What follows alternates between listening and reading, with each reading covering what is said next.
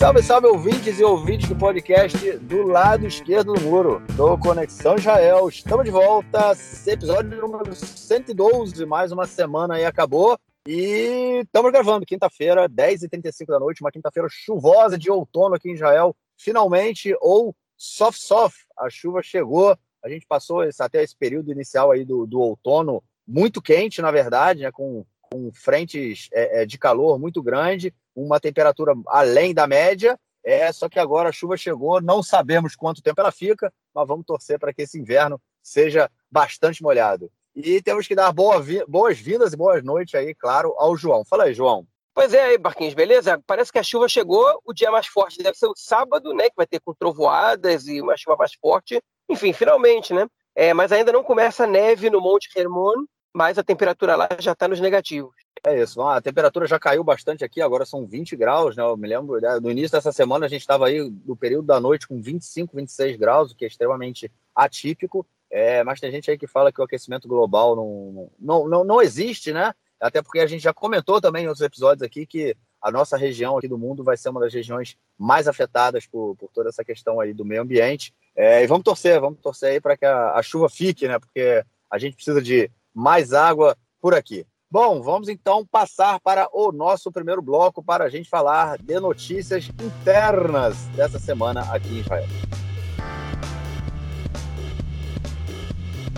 Bom, ouvintes, a primeira semana, a primeira notícia, ela tem a ver com o Prêmio Israel. Vocês lembram disso? A gente falou alguns meses atrás. É, um professor da, da Universidade é, de Beersheba, se eu não me engano, agora eu esqueci. Não, agora me esqueci a universidade dele, mas enfim. Não, da Universidade é, Hebraica. É a Universidade Hebraica, com certeza. É isso, é isso. Universidade Hebraica, ele foi nomeado para receber um prêmio, Prêmio Israel, né, o Praça Israel, que era para ter sido dado a ele no último dia da independência, é um prêmio que ele é, ele é, é, é concedido né, no dia da independência em várias áreas acadêmicas, e é, é ele foi o professor Goldreich, ele foi nomeado para receber o prêmio é, no ano em um dos prêmios do ano passado, só que então primeiro-ministro, o primeiro o ministro da Educação, Yoav Gallant, né, que é membro do Likud, ele se recusou a dar o prêmio para o pro professor Goldreich, porque em, uma, em, um passado remoto e longínquo o professor teria é, mostrado aí um apoio ao, ao, ao boicote à Universidade de Ariel, é uma universidade que ela foi que ela, ela existe, ela foi construída em território palestino no meio da Cisjordânia e o que gera muita polêmica. A comunidade internacional não reconhece a universidade como universidade. Só recentemente, inclusive, que ela recebeu esse status aqui em Israel. É, e agora a, a, o Bagatz, né, o Supremo Tribunal de Justiça, aprovou que ele recebesse, só que a atual ministra da Educação, a negacionista Sasha, é, Chacha Biton, né, a gente já falou dela, obviamente, Chacha Biton, do partido é, A Nova Esperança, Tikvar Hadashah, ela também disse que não pretende dar o prêmio professor que não apoia a Universidade de Israel. Já falou outra vez nessa questão do prêmio acadêmico, a mistura do posicionamento político dele, é, de, do, do, cara que tem, que tem que receber o prêmio, mas de uma certa forma é meio que uma, caixa, uma caça, caça às justas. Isso não é para quem pensa diferente do governo, né, cara? É, eu não vou nem gastar muita saliva falando sobre esse tema, porque, enfim, a gente já, já comentou bastante sobre ele. Né? É um prêmio que é pela, pela obra da vida, pela obra acadêmica, pela, enfim, quando é dado a escritores pela, pelas obras literárias, por exemplo, enfim, que o Gallant é, resolveu meter política no meio, hein? uma política macartista, vamos dizer assim, né? porque ele não otorga o prêmio a quem, a quem não concorda com ele, né? É, enfim, se é, se é a meus amigos tudo, a meus inimigos nada, e e aí eu, a Suprema Corte disse que essa decisão não tinha valor, mas disse que o, enfim, a isenção ela era equivocada, mas reconheceu é, o direito, verdade, o poder do ministro da Educação em otorgar o prêmio ou não. E a Chacha Bitton refletiu um pouco sobre isso e decidiu não dar o prêmio para ele. Então, para aqueles que alegam que esse é um governo de esquerda, que é um governo de centro, com participação de todos os setores, estão vendo aí construção dos assentamentos, declaração de ONGs é, é como, como organizações terroristas, um orçamento bastante neoliberal, né? é, nenhum avanço nas leis é, civis em relação à separação entre religião e Estado, nenhum avanço em relação à quebra do monopólio da ortodoxia no rabinato, né? e agora é um, um boicote a um ativista de esquerda, né? ainda que ele flerte com, com o antisionismo, enfim, é, ele continua sendo uma pessoa de esquerda e isso não, não, não justifica, não, não, deveria justificar que ele não receba um prêmio que é dado à sua produção acadêmica, né? Então, enfim, eu não consigo encontrar muito aonde esse governo tem elementos de esquerda, não tem nada, absolutamente nada. Né? É, o grande feito dele é tirar o Netanyahu e o Likud do poder e os partidos periféricos lá ainda mais radicais que o Likud, mas não para colocar, não, não para colocar no seu lugar uma uma, é, uma, uma, como se diz, é, uma alternativa real de mudança. É, enfim, tá aí Chacha Bitton e Gallant, só para terminar, é, eles vêm do mesmo partido, né, que é do Kulano, que era o partido criado pelo Moshe Carlon nas eleições de 2015. É, Moshe Carlon, que é um, um, cara que saiu do Likud, porque o, porque o Netanyahu não deixou ele crescer dentro do partido. Ele criou o seu próprio partido para ser ministro das Finanças, foi ministro das Finanças por cinco anos.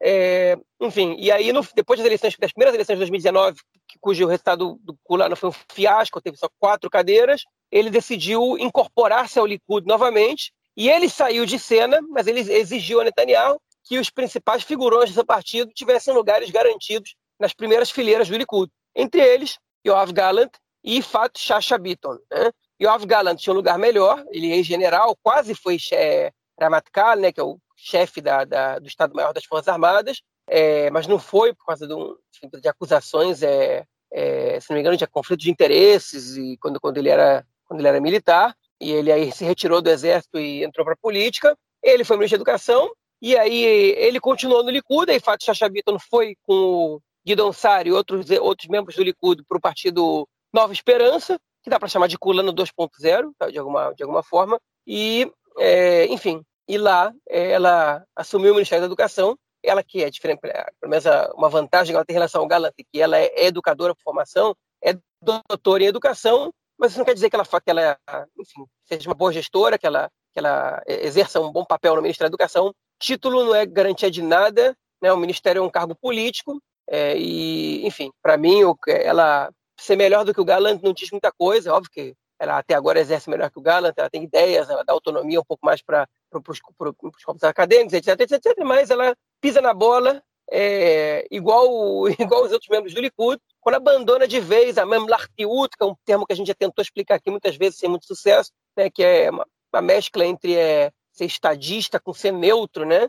É, enfim, quando ela tem que exercer uma, uma posição de, de aceitar a indicação e, e, e, enfim, fazer o seu papel, ela resolve meter política no meio também, jogar para sua base hein? e, é, enfim, mostra que entre ela e o Likud é, não tem muita diferença, ela só mudou de partido.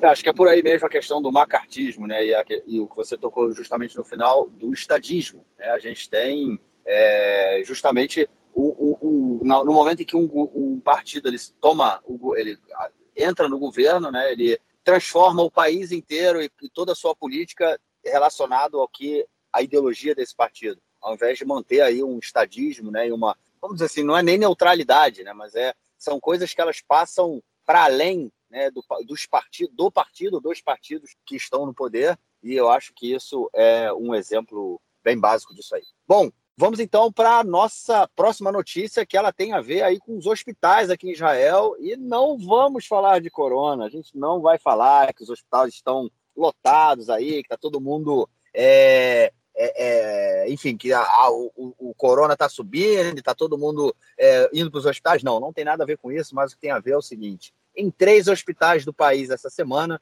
começando no hospital de Beersheba, depois no hospital de Kfar Saba, que o Beersheba é no sul né, do país, ali já é a última cidade antes do, do desertão, né, que vai até o, a cidade de Eilat, lá, lá no sul. É, também no hospital em Kfar Saba, que fica no centro do país, né, e um hospital e no hospital de Haifa, que é no norte do, do país, o hospital Rambam. É, o pau cantou, amigo. O pau cantou dentro do hospital. É, em Beersheba foi uma briga entre duas é, famílias né, de beduínos ali que vivem na região. Teve troca de tiro e o cacete. É, em Farsaba o pau comeu, em Haifa também a violência aconteceu. E o que deixou muito claro aí para todo mundo foi que os diretores de hospitais e chefes de segurança dos hospitais, eles apontaram aí para mais um elemento de crise na saúde, que é a falta de segurança nos hospitais. O que eles colocam, colocaram durante essa semana é que cerca de 50% é, é, há uma falta né, de cerca de 50% no staff é, de seguranças, né? Pessoas que sentam ali na porta do hospital e vem quem está entrando, quem não está entrando. E muitos desses que ficam fazendo essa, essa checagem são pessoas que não têm condição nenhuma de serem seguranças né, de alguma coisa, quem dirá ainda de hospital. É, Pô, cara, mais uma crise aí envolvendo a saúde, né? A gente acabou de, nos últimos episódios aí, a gente falou de é, é, orçamento e que o Ministério da Saúde conseguiu um orçamento extra, né? Que o Nitsan Horowitz é, comemorou esse orçamento extra. Agora, será que vai ter alguma coisa aí para garantir a segurança dos hospitais, cara?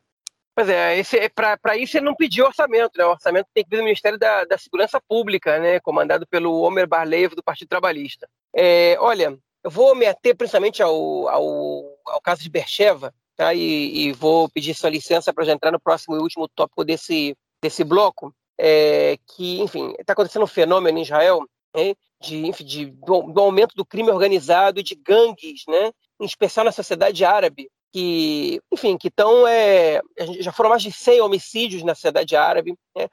A, a, população árabe de Israel é mais ou menos um quinto da população judaica, mas é, morrem 10 ano, vezes. Né? 100, sem homicídios esse ano. esse ano. Esse ano, pois é, mas morrem 100 vezes, cerca de 100, perdão, 10 vezes mais árabes do que, do que judeus por homicídio, né, por mortes violentas no país. E a gente não está falando dos palestinos. É, então, se, enfim, está falando dos árabes cidadãos de Israel. Então, se você faz essa uma proporção real, né, são 50, é 50 vezes mais perigoso ser um árabe em Israel do que ser um judeu. É, tem 50 vezes mais chance de ser assassinado. E enfim, e o que estão verificando é que a quantidade de armas né, que circula na sociedade árabe, é, principalmente no, nos grupos de enfim, não, os grupos criminosos, né, as quadrilhas, as organizações criminosas, é impressionante.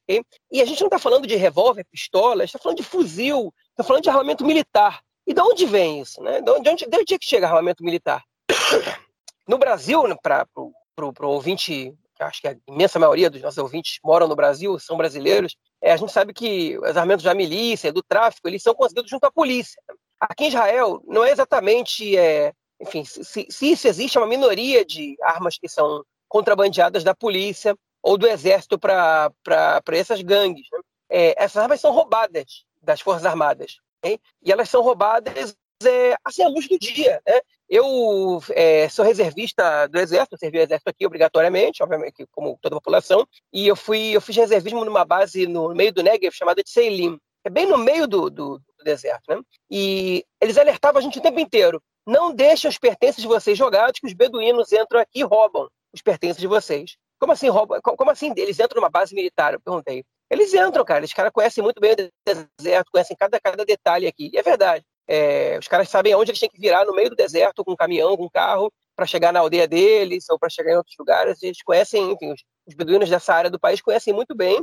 E existem criminosos na cidade beduína, como existem criminosos em qualquer cidade. Né? E as pessoas conseguem invadir é, uma, uma, base militar é, e roubar é, é, armas, né? Roubar, enfim, roubam de tudo, roubam comida, roubam é, outros apetrechos e roubam armas também. E se entrar no, no, no, no armazém das armas, né, na arsenal e, e roubar armas é, é, é um negócio, para mim, é um negócio impressionante. Né? E, e, eles fazem isso. E essa semana é, passou uma lei aqui em Israel dizendo que, enfim, que uma, um pré-projeto liberando os soldados de atirarem é, em quem rouba arma na, na, nas bases militares, porque quando, quando, se trata de cidadãos israelenses, o exército é proibido de disparar nessas pessoas. Pode atirar para cima e se a pessoa estiver roubando arma, estiver roubando qualquer outra coisa, não pode nem atirar para cima. E se a pessoa estiver roubando arma, você pode atirar na roda do carro, ou da moto, ou do que seja, e no máximo na perna da pessoa. Se você acertar outro lugar que não é a perna, você vai ser julgado e provavelmente condenado.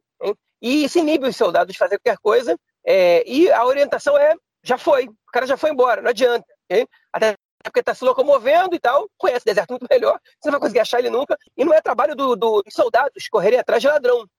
Agora, que é uma falha tremenda das Forças Armadas, que você, você, que você não seja protegido o suficiente, né? a ponto de que, que, que cidadãos entrem na sua base militar, e no, enfim, no depósito de armas e roubem fuzis ali, e depois tirem fotos, tem fotos dessas que, enfim, a, a, os grupos criminosos também são clãs, né? Como se fosse a máfia, os filmes de máfia italiano que a gente vê, só que não são italianos, né? Nem, nem em Nova York, mas as famílias tiram, os clãs tiram essa é, fotos todos armados, com capuz e tal, e, e essas fotos saem na televisão. É, é enfim, o, o, caso que aconteceu no Hospital Soroca, em Besteva, foi um conflito de famílias no, no, no meio, em, Farsaba também, enfim. E, e, isso se dá um total, enfim, um total, um total fracasso das Forças Armadas é, e também da, do Ministério da Defesa, né, da, da, Segurança Pública, de não conseguir evitar esse roubo de armas, enfim, flagrante assim, né, da, das bases militares. É, e aí a consequência é que é, as armas chegam nos grupos, né, né, nos grupos criminosos e eles vão lá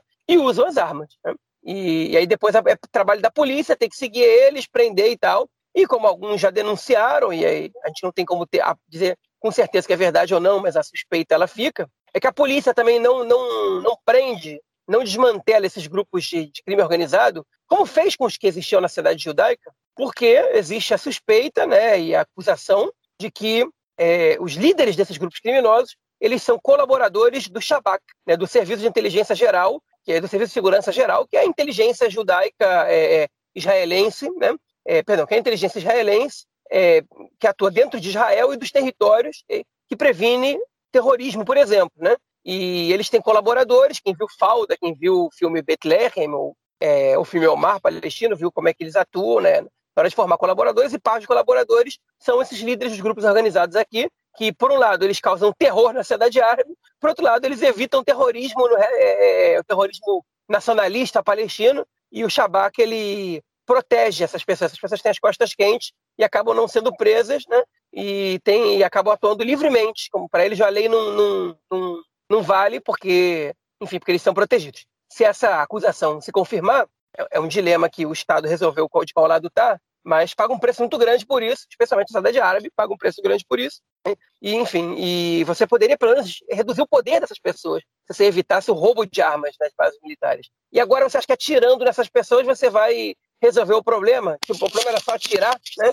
Como, enfim. Agora, como é que ele consegue a chave do, do depósito de arma? Como é que ele consegue entrar lá? É porque o cara passou por ali e, e, e ninguém atirou nele antes, né? Ou é porque você não tinha soldado ali fazendo guarda o tempo inteiro, né? Negócio meio, meio bizarro, né? Eu acho que atirar não vai resolver porcaria nenhuma, vamos falar a verdade. Isso não é só a minha opinião, não. Essa semana, vários especialistas deram depoimentos dizendo que isso não vai mudar a situação. O que, vai, o que muda a situação é um trabalho investigativo, é um trabalho de fortalecimento de segurança das bases, e não é simplesmente dar ao soldado o direito de atirar, é, porque, enfim, você só coloca o soldado numa situação mais difícil. Eu acho que tem um elemento aí muito interessante que tem que discutir. Você começou falando sobre a, a sociedade é, beduína, né? E no caso de Beersheba, e eu acho que a gente tem que tocar realmente nesse ponto, porque na not no noticiário essa semana muito se falou é, de estar perdendo o sul do país, né? Tipo, do sul do país está, é, ter sido perdido pelo governo em função aí da, da violência, né? E de,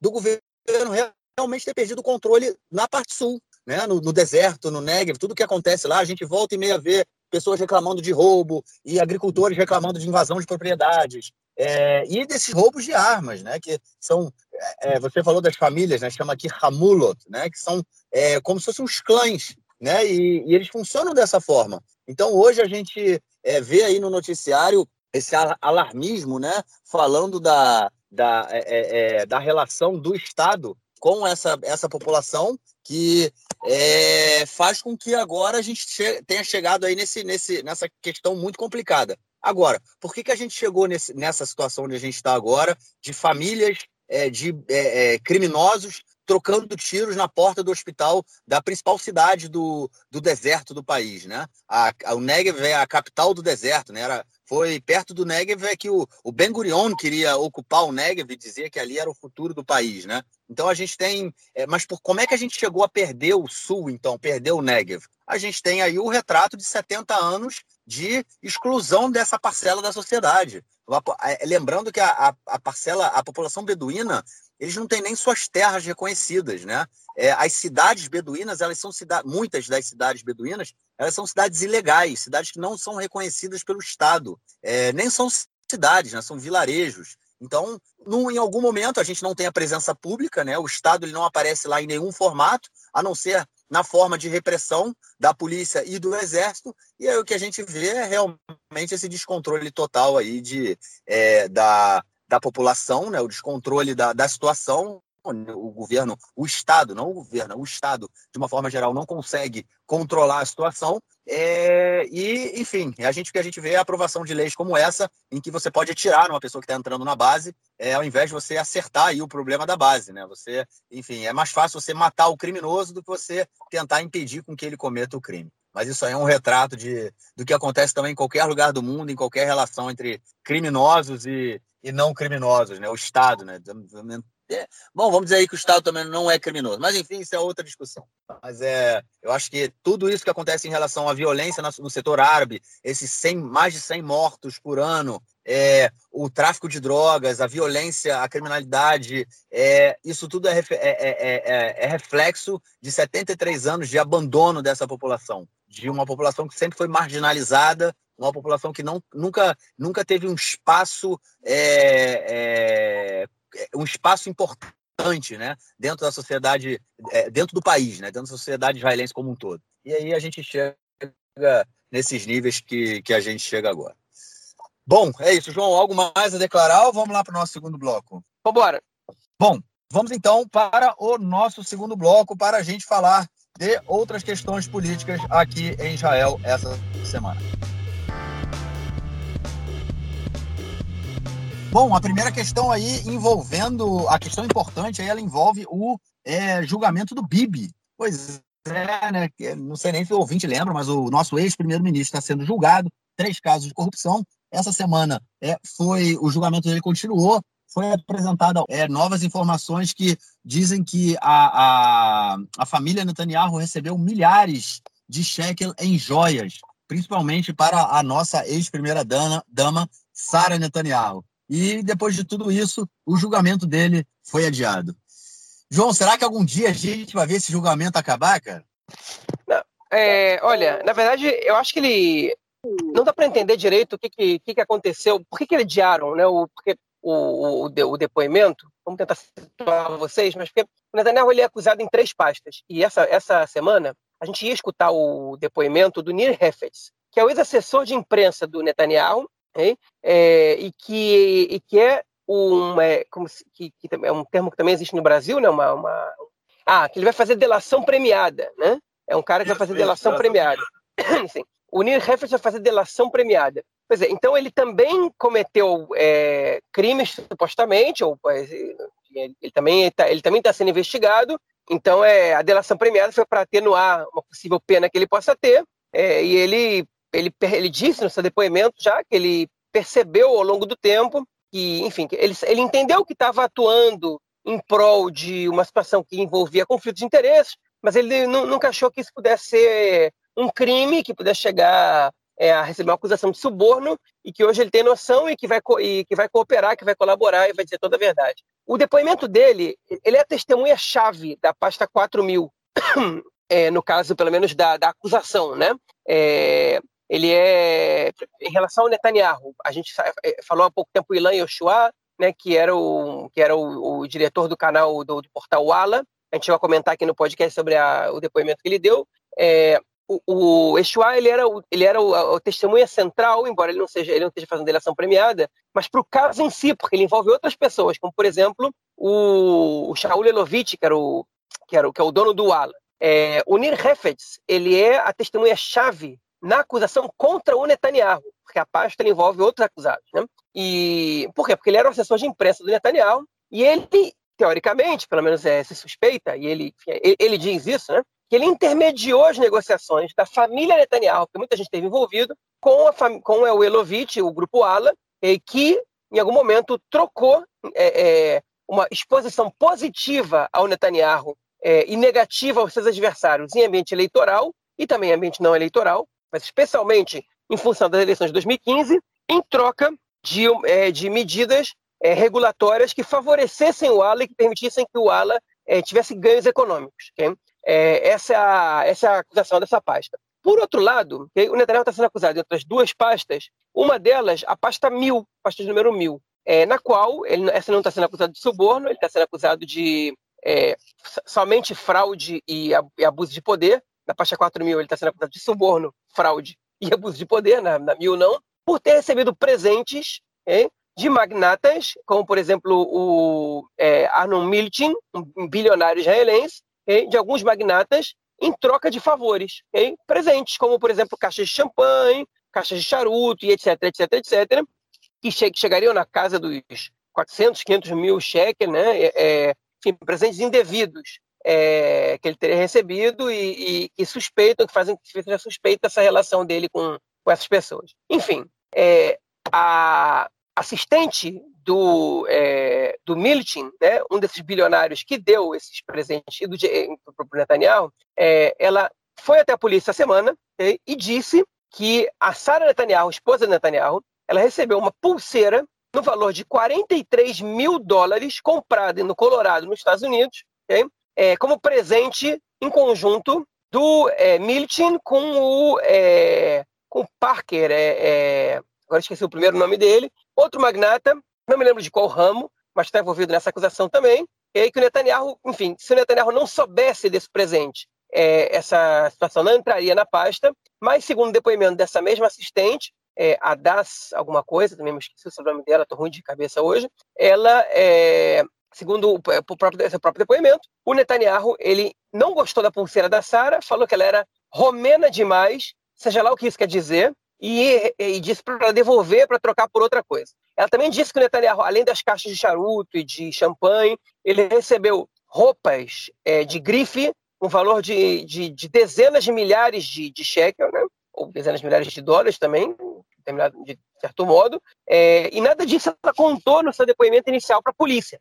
Quando ela foi indagada, por que, que ela não contou isso para a polícia antes? Ela disse que ela foi orientada pelo seu advogado, que hoje é o procurador do caso, é, de somente responder a perguntas que fossem feitas, de não, é, não criar provas contra ninguém. Ele, é, é, ele recebeu caixas de charuto? Sim, ok. Ele recebeu caixas de champanhe? Sim. Mas não dizer, ela recebeu também uma pulseira e ela, enfim, o novo advogado dela recomendou que ela dissesse outras coisas que ela saiba. E aí, enfim, ela foi até a polícia, disse, e a defesa do Netanyahu pediu o adiamento do depoimento do Hefetz é, para que eles pudessem, enfim, debater a defesa do Netanyahu na pasta mil. Eu não entendo qual é a relação entre uma coisa e outra, porque o depoimento do Hefetz era sobre a pasta 4 mil, okay? enfim, não, não, existe relação entre as duas, entre as duas pastas, entre as duas acusações. É, eu, particularmente, não sou jurista, não entendo é, qual é a necessidade, mas pode ser que a defesa estivesse querendo entender a situação, pudesse, enfim, que alegasse que o Netanyahu ficou abalado com, com essa situação que tem que preparar uma defesa, e o depoimento do Heffert foi adiado para segunda-feira que vem. Era um depoimento muito esperado, como a gente disse, era a principal testemunha, ia colocar o Netanyahu e o Heffert frente a frente, um ao outro, pela primeira vez em muito tempo, desde que o Heffert pelo menos assinou a acordo de delação premiada. Netanyahu disse que o Heffert eh, ele foi pressionado e ameaçado pela polícia para delatá-lo, para acusar o Netanyahu, né? É, o filho do Netanyahu estava presente, os dois filhos, o, na verdade, o, o, o Avner Netanyahu, que é o filho mais novo do Netanyahu, que não está envolvido em nada, pelo menos na acusação de nada, ele acompanhou Netanyahu no julgamento, né, na, na, na enfim, no momento onde aconteceu o depoimento. É, o, alguns deputados do Likud também estavam presentes, o Amir Ohana, que é ex-ministro da Justiça, a Dalite Diskale Avarian, que é, enfim, que é uma escritora, que é número 10 do, do Likud, também acompanhou o Netanyahu. Tinha outras pessoas importantes lá, protestos na, do lado de fora, agressão a jornalistas do Canal 13, é, enfim. É, mas o depoimento não aconteceu. Né? O depoimento mais esperado não aconteceu. Eu escutei no rádio que ia ter, fiquei o dia inteiro trabalhando. Quando voltei para casa, fui ligar, enfim, não olhei o celular quase, não vi as atualizações do Aret. Quando fui ligar a televisão para ver como é que tinha sido, porque tava, o Aret tinha um minuto a minuto de depoimento e de repente foi, não teve nada. Foi adiado. Frustração para mim e para outras pessoas que queriam escutar o que o Nir Heffert vai dizer, vai ficar para a semana que vem. Se o julgamento vai terminar,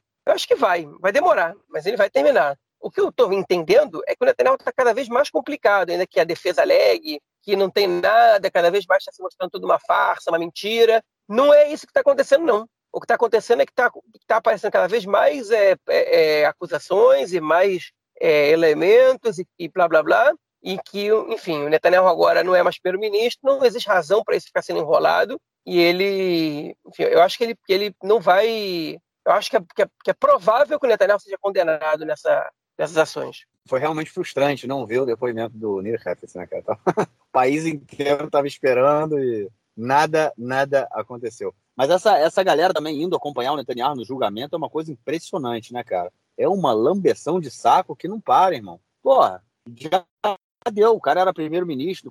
Todas as vezes que, enquanto ele era primeiro-ministro e, e ia ter o julgamento, lembra? Tinha uma galera, deputado, ministro. Ele ia falar lá no palanque, tinha uma galera atrás dele, o, o Katz, o Ohana, a Miri Regev, nego ali disputando cabeça a cabeça por um espaço atrás do ombro do Netanyahu, que é tipo papagaio de pirata, né? A gente viu muito isso e agora, mesmo ele sendo o ex-primeiro-ministro, a galera ainda vai lá para dar aquele apoio. Tem a esperança de que, caso ele volte e volte por cima, eles vão, eles sejam lembrados ali no, no momento da crise, eu estive contigo, né? Acho que é essa, essa a ideia disso tudo. Bom, e a segunda notícia desse bloco, ela tem, é, ela fala aí do Benny Gantz, é isso aí, o Benny Gantz, nosso é, é, ministro da Defesa, que, né, que vem saindo aí como um dos maiores é, expoentes, vamos dizer assim, desse governo, tentando de várias formas é, se diferenciar, mostrar que, mostrar que veio e, e querer, é, querer ser, ser, ser o diferente aí, né, para tentar em algum momento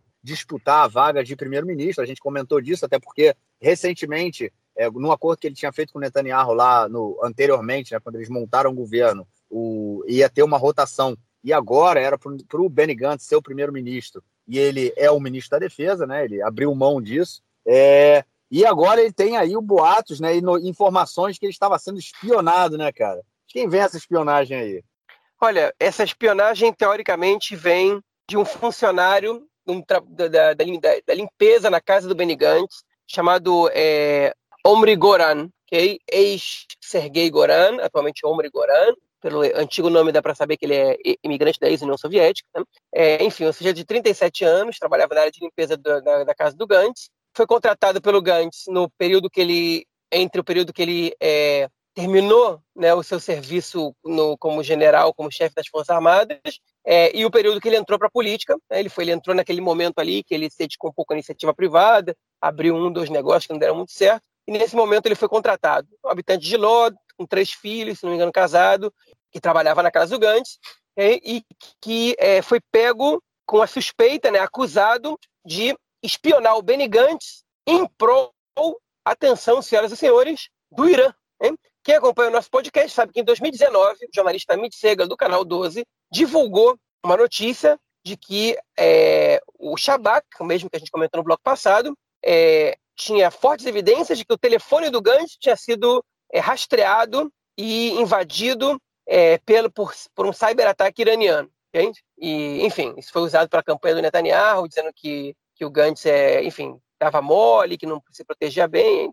Mas dessa vez, nenhuma, nenhuma campanha para poder ser feita contra o Gantz, porque é, o, fa assim, o fato desse jeito estar tá, tá espionando o Gantz é um erro gigantesco do Shabak e não do, do, e não do próprio do Benny Gantz. O Benny Gantz tem o direito de contratar quem ele quiser, um funcionário privado seu, pago com seu dinheiro, não com dinheiro público, mas quando o Benny Gantz virou primeiro-ministro substituto, né, o primeiro-ministro, enfim, quando ele fez o acordo de governo paritético com Netanyahu, o Shabak passou a ter ingerência e a, é, é, e a obrigação de investigar todas as pessoas que estão no fórum íntimo e que trabalham na casa do Benny Gantz. E esse sujeito, o Omri Goran, ele já tinha sido preso entre 2013 e 2017, tinha um passado criminal por roubos, né? inclusive um assalto a banco.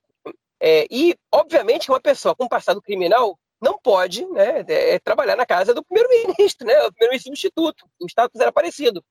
E o Shabak não encontrou essa informação Sendo que uma busca no Google já te dava essa resposta. O Benny Gantz ficou quase um ano nesse cargo e o Shabak não terminou de investigar os funcionários da casa do Gantz. Okay? E essa não investigação podia ter custado caro para o Estado de Israel de uma maneira geral, porque o sujeito tem ministro da defesa, ele tem, se Israel estiver planejando bombardear o Irã, o cara pode conseguir escutar uma informação dessa na casa do Gantz, ele pode invadir o computador do Gantz e, e passar essa informação para o Irã. E parece que isso não é só uma acusação boba, não. Tá? O, o celular dele foi confiscado e encontraram fotos íntimas da casa do Gantz, passadas por Telegram, né? é, por uma fonte iraniana, é, enfim, que pediu provas que ele trabalhava na casa do Gantz e as fotos íntimas da casa do Gantz, de, de, de quadros na parede, de, de, fotos de fotos né, da, da, família do Gantz, foram mandadas pra, por esse Telegram. Hein? E parece que esse sujeito só não mandou mais informações talvez que ele não tivesse, mas porque ele queria o pagamento antes das informações. E, a, e o, enfim, o, quem estava cooptando ele queria as informações antes do pagamento. Né? Inclusive, o próprio advogado dele disse que ele estava agindo por, é, por situação de, é, de necessidade financeira e por isso ele fez isso. Mas sendo provado que ele atuou é, em, como, como, espião, de alguma maneira, é, do, do Irã contra o interesse nacional, ele pode pegar uns bons muitos anos na cadeia. Né? Seria uma situação muito grave para ele, que já, que já é reincidente, é, enfim, e, e etc. Para os filhos dele que vão, vão crescer sem o pai e tudo mais. É, mas, enfim, cena de filme, né? O, o, de série, eu vi aquela série The Americans, né? Como eles cooptavam, às vezes, alguns, é, alguns agentes no próprio país. Enfim, o Irã conseguiu cooptar um funcionário da limpeza da casa do Gantz, é, prometendo dinheiro para um cara que precisava disso, nem precisou de muita coisa, não precisou ameaçar nem nada, só prometeu um pouquinho de dinheiro. O cara foi e estava disposto a atuar e a vender informações é, caras a Israel, né, para o regime islâmico do Irã, que é um país inimigo, que podia ser realmente muito problemático. Agora, o principal dessa história não é não é só, enfim, o caso né, do, de cinema do, do faxineiro ser espião do Irã, mas a falha tosca do Shabak de não, de não afastar um sujeito, um histórico dele, né? Não que eu seja contra dar oportunidade a ex-presidiários, pelo contrário, eu sou super a favor. Mas a gente entende que o passado criminal ele tem que impedir que algumas pessoas trabalhem em determinadas áreas, né? E na casa do primeiro-ministro substituto, um cara que anteontem, né, está gravando na quinta-feira, na terça-feira, ele deveria estar exercendo o cargo de primeiro-ministro caso o governo anterior não tivesse caído, né?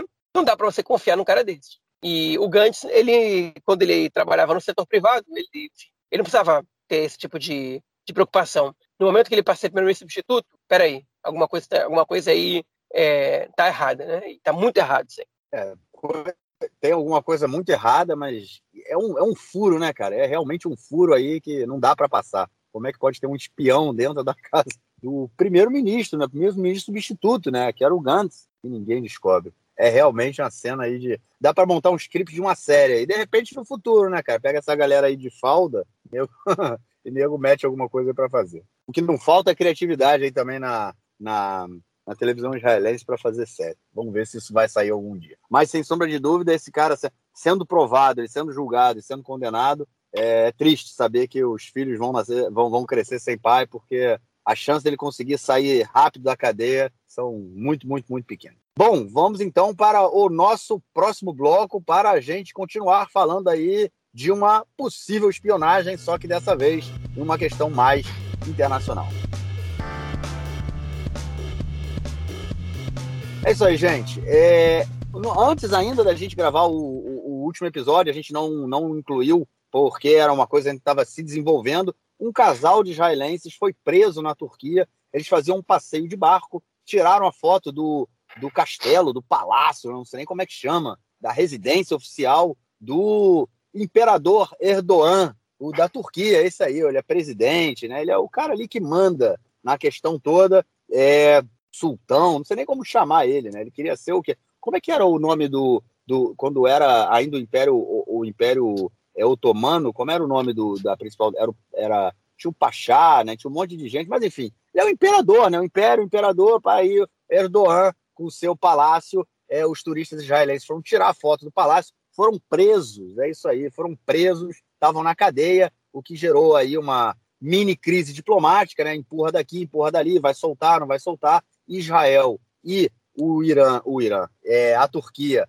já vem passando por uma crise diplomática há bastante tempo, há muitos anos, na verdade. Né? O, o Erdogan ele mete, ele bota muita pressão em Israel por conta da questão dos palestinos. Lembrando que aquela flotilha é, Mármara é, que saiu de. Que, que, chegou em Gaza em 2010, né, e levou. E, e pessoas morreram, soldados invadiram. É, invadiram ela, tá, ela, não chegou em Gaza, ela estava indo em direção a Gaza. É, soldados israelenses é, no meio do mar entraram na, na, no navio. É, alguma, alguma, um, alguns tripulantes do navio, pessoas que estavam no navio morreram, os soldados foram atacados, enfim, o navio foi controlado, foi, foi levado para Asdod, ele não chegou a Gaza. Esse navio saiu da Turquia. Há várias manifestações de apoio é, da Turquia e do presidente a, a Gaza, né, ao Hamas. É, sempre quando tem algum conflito, guerra, é, o Erdogan, ele, mais uma vez, ele coloca o seu apoio e sempre critica muito Israel. Então, Então é sempre uma relação muito, muito tensa, né? Por outro lado, há um comércio muito grande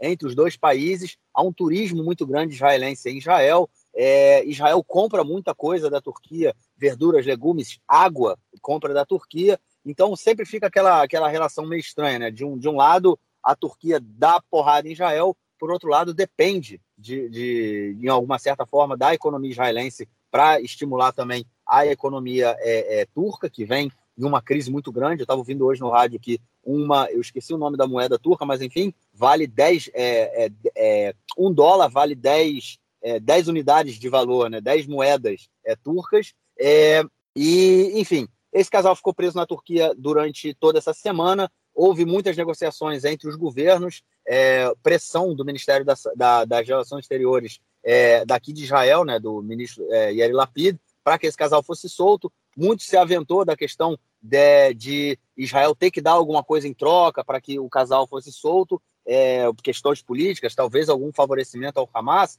ninguém sabia. Lembrando aí mais uma vez, né, no ano passado a gente teve o caso da, da israelense que foi presa na Rússia, né, é, por estar tá aportando rachixe. É, e, enfim, muito, e muita coisa se aventou agora em relação a esse casal turco, e só que de ontem para hoje eles foram soltos. Né? O Erdogan se intrometeu na questão, mandou soltar a galera, é, o casal. Ah, inclusive eles são meus vizinhos aqui, moram na minha cidade, quer dizer, não meus vizinhos, moram na minha cidade. É, e o que disse, o que foi muito dito é que esse, essa, eles só foram liberados antes de qualquer processo, né, antes de qualquer julgamento, porque o chefe do Mossad é de Israel claro, né? É, conversou com o chefe, vamos dizer assim, do Mossad, né? Do mesma, da mesma instituição turca, e falou: olha, meu amigo, não é espião, pode ficar tranquilo que esse casal não é espião, eles simplesmente estavam tirando fotos, não vão fazer mal a ninguém, e aí é, a, houve interferência do chefe, é, é, desse é, chefe de, da, da, inteligência, né? É, turca, até, para que esse casal fosse solto,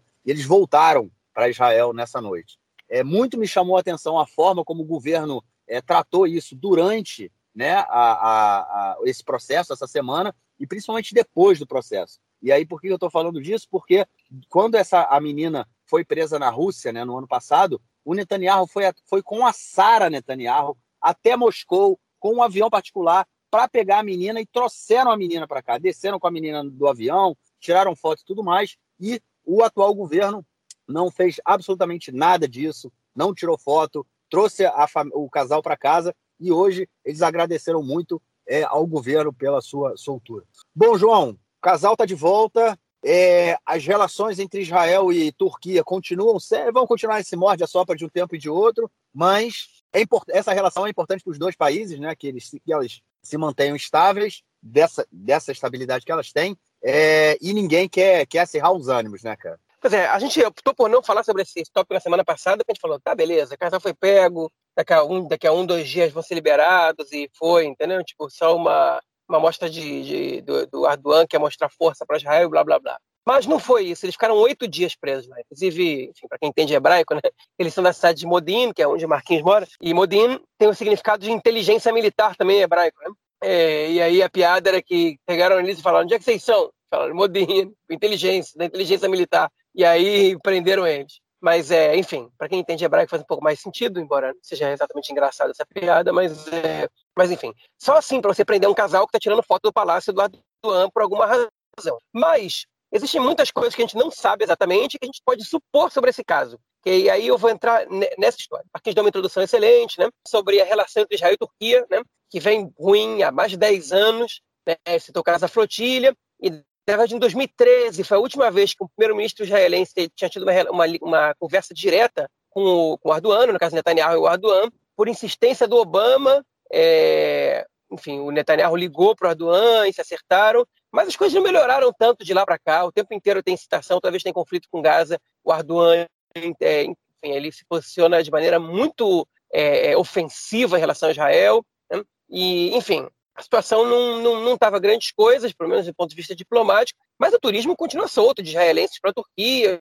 os israelenses vão para as praias da Turquia, vão para Istambul, e etc, etc, até que esse caso aconteceu. E esse caso ele tinha tudo para ser um divisor de água. Agora eu vou voltar algumas semanas que a gente comentou aqui no podcast, que a Turquia prendeu 15 pessoas hein, no país com a alegação sobre a alegação de serem agentes do Mossad infiltrados lá. Alguns deles cidadãos turcos e outros deles cidadãos árabes de outras nacionalidades, nenhum israelense. Okay? Ou seja, que não são os agentes primários do Mossad, são agentes secundários do Mossad, né? que são pessoas recrutadas pelo Mossad, do mesmo jeito que esse é, funcionário de limpeza da Casa do Gantz, que a gente falou no bloco passado, ele foi recrutado pelo Irã, né? enfim, que supostamente esses 15 presos tinham sido recrutados pelo Mossad é, para espionar é, universitários né? e a vida universitária na Turquia. Okay? Então, é, esse casal, tirando foto da residência do Erdogan, eles é, foram pegos, né? E foram, e foram investigados, foram levados para a cadeia, né, e foram para uma prisão. Se a gente já desconfia que aqueles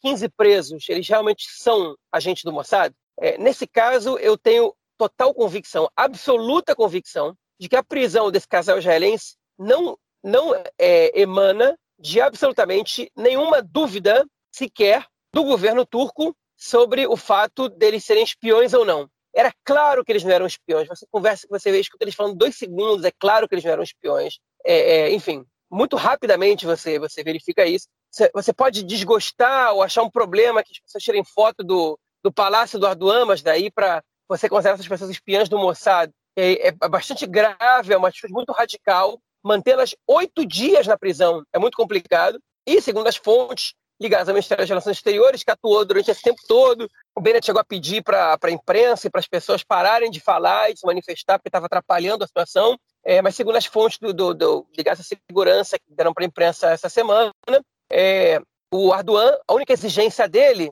era que o presidente Bush Herzog e o primeiro-ministro Naftali Bennett telefonassem para ele diretamente, que não fossem assessores. Então, é, é, normalmente esse caso é, é resolvido de maneira diplomática, o diplomata de um conversa com o outro, às vezes o ministro das Relações Exteriores intervém, conversa com os ministros das Relações Exteriores e blá, blá, blá, e a situação é resolvida. Dessa vez parece que teve a interferência do primeiro-ministro de Israel em conversa direta com o presidente da Turquia, não só com o presidente de Israel, e que isso foi o que ele exigiu. Né?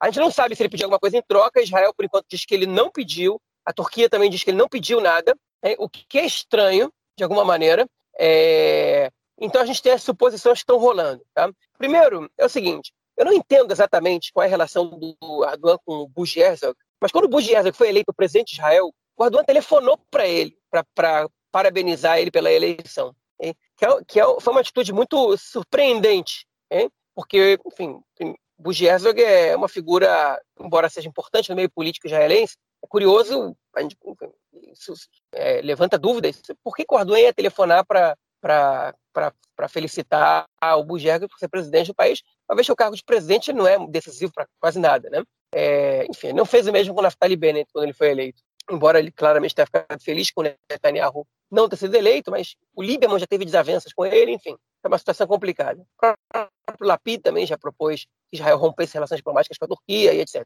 É, enfim, e ele quis que o Bujeza telefonasse para ele. Alguma coisa na relação entre os dois tem ali a gente não sabe o que, que, que acontece entre os dois. Mas também quis que o Bennett telefonasse para ele diretamente. Tá? E aí vem o tópico que a, gente, é, é, que a gente quer levantar. Na minha opinião, esses dois israelenses, eles não foram presos por qualquer suspeita. Eles foram sequestrados pelo governo da Turquia, que queria alguma coisa em troca. Hein? E eu quero saber o que, que é isso que tem em troca. Né?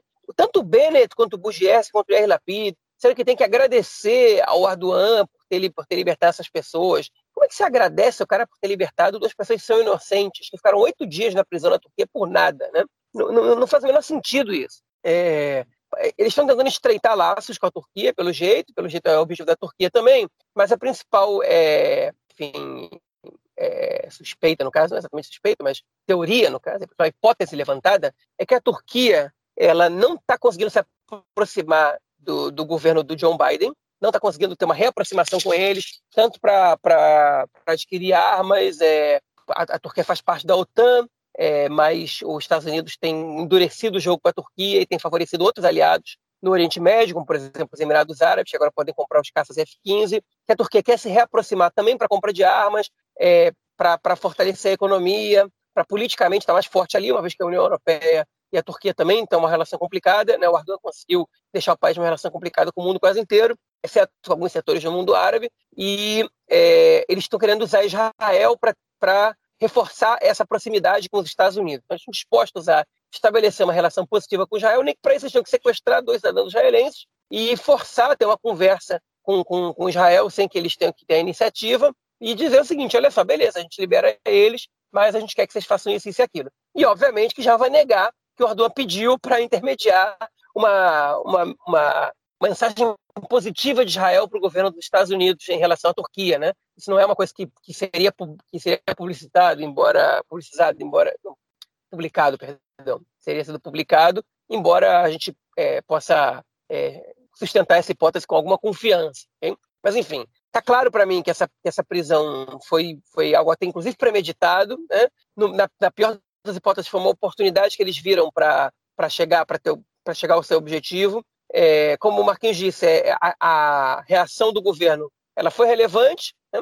forçou a oposição a bater palmas e a elogiar o governo por isso. Aliás, a oposição de direita, essa semana teve duas é, situações constrangedoras, eles tiveram que elogiar o governo por ter resolvido esse caso e tiveram que elogiar o governo, no caso a Fato Chachabiton, por ter sustentado a posição do Yoav Gallant, né, que a gente comentou no primeiro bloco, de não dar o prêmio Israel é, pro, pro Goldreich, né? Então, é, o Likud, o islamismo religioso tiveram que engolir esses sapos aí e dizer palavras positivas sobre o governo, que é um governo de direita, como a gente comentou no primeiro bloco, sem sombra de dúvidas. É, se, se o Meredith está reclamando do governo por um lado, a oposição está tá sendo, sendo obrigada a elogiar o governo por outro. Né? Mas, enfim, isso para mim foi o que aconteceu e agora as cenas dos próximos capítulos é o que a gente vai ver aí sobre a relação entre Israel e Turquia. Muitos consideram que isso é uma oportunidade, o próprio governo está dizendo que isso é uma oportunidade para estreitar as relações. Enfim, pode ser. É, o Ador não vai mudar do dia para a noite, né? É, mas pode ser que ele tenha interesses é, distintos do que ele tinha um tempo, um tempo e, e, que ele acredite que esse governo ele, ele é mais suscetível a atender os interesses da Turquia, que era o governo Netanyahu. Vamos esperar para ver. É isso. E a próxima notícia desse bloco também, ainda na arena internacional, tem a ver agora com os Emirados Árabes. Quando Israel e, e os Emirados Árabes assinaram acordos de normalização, foi assinado também um acordo para a construção de um oleoduto que sairia, sairia lá do, do, do país do Golfo Pérsico e passaria por Israel, pelo sul do país, ali na região de Eilat, para desembocar é, mais perto ali do mar Mediterrâneo, né, fazendo com que os navios é, é, navios tanque não precisassem fazer todo o transporte pelo o, todo o caminho ali pelo, pelo Golfo Pérsico. Enfim, encurtaria os caminhos é, desde que é, a mini, desde que esse novo governo tomou posse, a ministra do Meio Ambiente, Tamar Zamber, né, do, do Meretz, ela se colocou contra esse oleoduto, é, vem, colocou muita pressão para que esse oleoduto fosse, é, é, esse projeto né, fosse cancelado, o que gerou também muitas críticas aí do Likud, falando que caso isso fosse cancelado, é, o acordo com os Emirados Árabes cairia e agora aumenta, né? A gente te, lembrando que a gente teve é, é, é, recentemente a, lá em Glasgow, né? Mais uma conferência para discutir o aquecimento global e agora aumenta aí a pressão para que esse acordo seja cancelado para proteger de alguma certa forma mais um pouco a, o meio ambiente aqui em Israel. João, será que vai se esse acordo sendo cancelado, a relação entre os dois países muda ou continua o que já era há décadas, cara? É, eu duvido que o acordo de normalização com os Emirados Árabes caia por causa desse, desse oleoduto, né, que vem desde os Emirados Árabes até, até, até a Europa. Né? Eu duvido que cancelar esse acordo comercial é, afete. Os países já, já chegaram a fazer treinamento militar, Israel, Bahrein, os Emirados Árabes, com a liderança dos Estados Unidos no, ali na região do Mar Vermelho, na semana passada. Isso, enfim, eu duvido que caia por causa disso. Seria um, uma decepção para os Emirados Árabes, é, mas o governo parece estar muito fechado nisso, porque a ministra do Meio Ambiente é a favor de cancelar isso, e a ministra da Energia, a Karine Elhazar do Yeshatit, também é a favor de cancelar é, esse oleoduto. Hein? E, enfim, depois do, do, do da, agora da, da conferência de Glasgow, é, fica feio, né, para todos os países se comprometendo a controlar agora, ou, enfim, cada vez controlar mais a queima de, de combustíveis fósseis e Israel não fazendo isso, né? Então, eu acho que é provável que, que Israel cancele realmente esse acordo. É, e um, um, dos fatores que me faz acreditar nisso também é que essa semana foi divulgado, já peço permissão também para entrar outra vez na, na notícia, é, da, na última notícia desse bloco, que essa semana foi divulgado um acordo entre Israel e a Jordânia, que já estava pré-acertado há duas, três semanas, mas o Bennett pediu para o acordo não ser anunciado até que o orçamento fosse aprovado, para que ele não, não, não, de alguma maneira, não criasse alguma resistência em membros do, do próprio governo e gerasse é, é, é, enfim, algum antagonismo e, e que alguém do governo votasse contra o orçamento. Eu, sinceramente, não entendo por que alguém votaria por causa disso contra o orçamento, mas enfim, talvez tenha alguma razão. Que é o acordo entre Israel e a Jordânia, que está sendo costurado há um tempo, e pode ser que explique as visitas do Yair Lapid para lá, do, do, do Mansur Abbas e etc. É, que Israel venderia água desalinizada para a Jordânia. A Jordânia é um país que, que a água é um problema muito grande lá, é, e água desalinizada não é uma água exatamente própria para beber, mas é uma água própria para para irrigar. Né? Ela até pode ser própria para beber, mas para irrigar ela, é, ela tem um uso mais, é, enfim, menos sensível, digamos assim. Israel compraria energia da Jordânia. Que energia seria essa? Okay? É, os Emirados Árabes, uma empresa dos Emirados Árabes gigantesca de energia solar, está com um projeto de construir um, um, uma, é, um, fazer uma construção gigantesca de blocos de energia solar num deserto na Jordânia, okay? e Israel compraria energia solar, que é uma energia verde, okay? não poluente, renovável, da Jordânia, okay? é, e que, enfim, em troca da água. Ou seja, água não é problema, água é solução. Né? Israel é, é, tem carência de água, de alguns tipos de água, mas água para irrigação não é um problema, já recicla água e desaliniza a água. Né? E Israel, por outro lado, é um país que é isolado. Vou agora roubar o argumento do Rafael Stern, que ele escreveu hoje no grupo de WhatsApp da gente do Conexão Israel, defendendo esse acordo, dizendo que esse acordo é excelente, dizendo que Israel é um país muito isolado em relação ao ponto de vista energético, né? Israel quase toda a energia do país, Israel, toda a energia do país já produz aqui, quando não importa petróleo ou gás para produzir energia, e que essa, essa é uma boa notícia. Deixa Israel é, bota Israel no mapa do mundo da, da, de compartilhar energia, é, que essa energia representaria é, quase o mesmo de toda a energia solar é, é que Israel produz aqui, né? É, e futuramente isso vai se ampliar para quatro, cinco vezes mais, né? Atualmente 10% da energia usada em Israel é solar e, e enfim, e o que os Emirados Árabes vão, vão fornecer é a mesma quantidade de energia solar que Israel produz hoje, né? Que é 1,2 gigawatts. Né? Israel passaria para a Jordânia 200 milhões de metros cúbicos de água. Okay? E a água desalinizada, ao contrário do que o Rafael pensava, ele vai ter que vir aqui para explicar isso melhor daqui a um tempo, ele está sempre convidado e, e, ele sabe disso. Agora está um pouco complicado para ele, mas ele vai vir.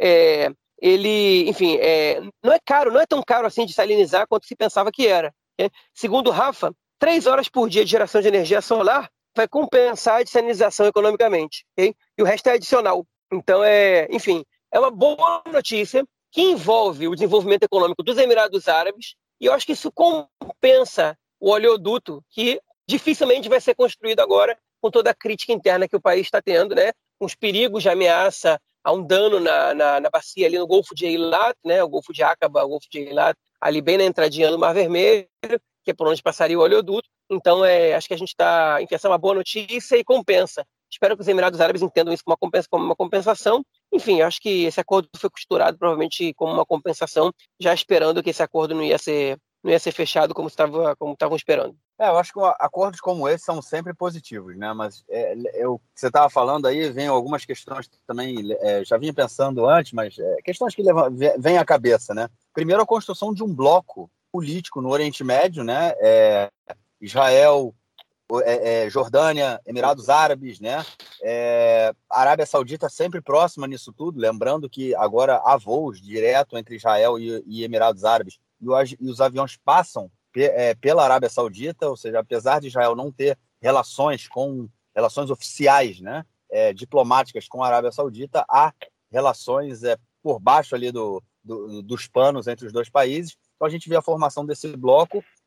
Agora, me levanta uma série de questões. A gente também tem um deserto enorme aqui, o Negev, né? Por que não? E inclusive tem também fazendas de produção de, de energia solar. Mas por que essa empresa é da, da do, dos Emirados Árabes não produz essa energia aqui, né, em Israel, ao invés de produzir na Jordânia? Se a gente também tem esse espaço. Enfim, são só questões que me vieram à cabeça, mas é óbvio que é, acordos, né, ainda mais sabendo que durante o governo Netanyahu se estremeceu muito a relação entre Israel e Jordânia por, questão, por questões do, do, dos ataques do governo à mesquita de Al-Aqsa, é, lembrando que é, a, a, a, instituição religiosa né, que, que, que controla e que determina a, as questões ali na mesquita de Al-Aqsa, é, que se chama Waqf, né? no caso, a Waqf é, de Jerusalém Oriental, ali da, da Cidade Velha, ela é ligada à Jordânia, né? ou seja, a Jordânia tem uma, uma força grande em Jerusalém Oriental, que foram a força ocupante até 1967. É, então, qualquer, qualquer acordo que venha fortalecer esses laços, né, que vieram que foram estremecidos durante o governo Netanyahu, é sempre bem-vindo, né? O, o Benny Gantz, inclusive, ainda durante o, o, outro governo, ele tentava trabalhar por esse acordo e ele falava né, disso, que é, perder, no caso, é, é, o fim da paz com a Jordânia seria uma derrota muito grande para Israel, né, uma, uma, uma, perda muito grande, é, e eu acho que esse tipo de, de relação sendo formada aí, troca de energia por água reciclável, por água reciclada, né, dessalinizada, é, que venha fortalecer ainda mais a relação entre os dois países, é, só tende a ser positivo. Ainda mais depois de ouvir, de ler né, o Rafa Stern falando que é, é positivo para Israel, né, não só para o meio ambiente, mas enfim, positivo para o país de uma forma de, é, como um todo. É isso. É, João, algo mais a declarar ou a gente ouve aí o Nelsinho falando do esporte, cara? Vamos lá no Nelson. Manda aí, Nelson. Meu caro Gorens, tem amigos do Conexão Israel do lado esquerdo do muro. Mandar um abraço para o João, que está aproveitando a vida de uma maneira fantástica, tanto de uma maneira profissional quanto pessoal. Israel mais uma vez ficou no meio do caminho. Mais uma vez o sonho de retornar a uma Copa do Mundo foi adiado. Dessa vez fica para a Copa de 2026. Israel terminou em terceiro lugar no grupo. O primeiro que foi a Dinamarca, se classificou direto para a Copa do Mundo e a Escócia garantiu uma vaga na repescagem. Israel terminou a participação ganhando de Ilhas Faro por 3 a 2 e ficou no meio do caminho, infelizmente. Eu até posso dizer o seguinte: não enfrentamento, nos dois enfrentamentos com a Escócia, empate em casa e tomar a virada fora, ali foi que a coisa complicou. A derrota para a Áustria, o Israel já estava fora do, do negócio. Mas se tivesse conseguido uma sorte melhor, ganhado da Escócia aqui, que merecia, e não ter perdido lá, que foi um pecado no final do jogo, realmente a história poderia ter sido diferente. Mas isso nos remete a várias eliminatórias que aconteceram na vida israelense desde 2002, quando se tomou um gol no final, quando se ficou fora pelo saldo de gols, quando se fez um pênalti besta, sem necessidade, etc, etc, etc. E a história se repete.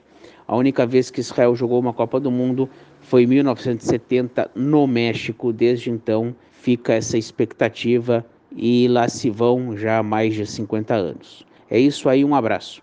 Valeu, camarada. Brigadão pelo seu comentário e te esperamos na semana que vem. O Nelson sempre manda, ele me manda a mensagem gravada de manhã cedo, na quinta-feira de manhã. Hoje eu recebi nove e meia da manhã, o Nelson já estava mandando. É sempre muito ágil, de vez em quando a gente grava só no sábado, mas é, já manda o dele e deixa aí para eu editar. Então é isso. É, João, eu, eu, a gente. Eu vou aqui fazer um comentário. Eu nunca escuto o que o Nelson fala de mim antes do podcast ser lançado. Escutei só duas vezes em todas as edições. Então, você escuta. Eu, eu, a primeira coisa que eu faço quando, quando o podcast é, é, o Marquinhos termina de editar e publica é escutar o que o Nelson falou de mim. Então não dá nem para você fazer a réplica, né? A réplica vem só no, no, próximo episódio, né? Pois é. Ele fica falando que tu come surganiá, né? Por aí, aquelas coisas, chocolate. Sei que Falou que eu cozinho gulash. Eu nunca cozinhei gulash na minha vida, mas eu até gosto de comer, mas nunca cozinhei. De onde é que o Nelson tira essas coisas, cara? Essa é uma coisa. Ele tem mente fértil, mente fértil. É isso. Bom, João, então vamos ficando por aqui. Já estamos nos aproximando da meia-noite aqui em Israel, 10 para meia-noite. É, vamos ficando por aqui porque eu preciso descansar. Meu dia começou às 5 da manhã e ainda não acabou. A gente se fala na semana que então, vem. Eu vou, tomar, eu, vou tomar mais uns, eu vou tomar mais uns minutos do seu dia. Quero só fazer um comentáriozinho pequeno. Eu quero falar, enfim, para os nossos ouvintes, para vocês é, se inscreverem no podcast, né, pra, no tocador que vocês quiserem, se inscreverem, até, enfim, fazendo o download automático, não se esqueçam para não perder a edição. É, e também queria dizer para vocês que a nossa página no YouTube voltou, nosso canal no YouTube voltou, o e-mail é videoteca.conexãoisrael.gmail.com, mas se vocês escreverem só Conexão Israel, vão encontrar o nosso canal com seis ou sete playlists já feitas, já montadas, inclusive duas que eu gosto muito, que é uma de sociedade israelense, com muitos vídeos que a gente traduziu, é, e a playlist que, do, do, de tradução dos episódios, os judeus estão chegando, aí o Dimbaim, já com 182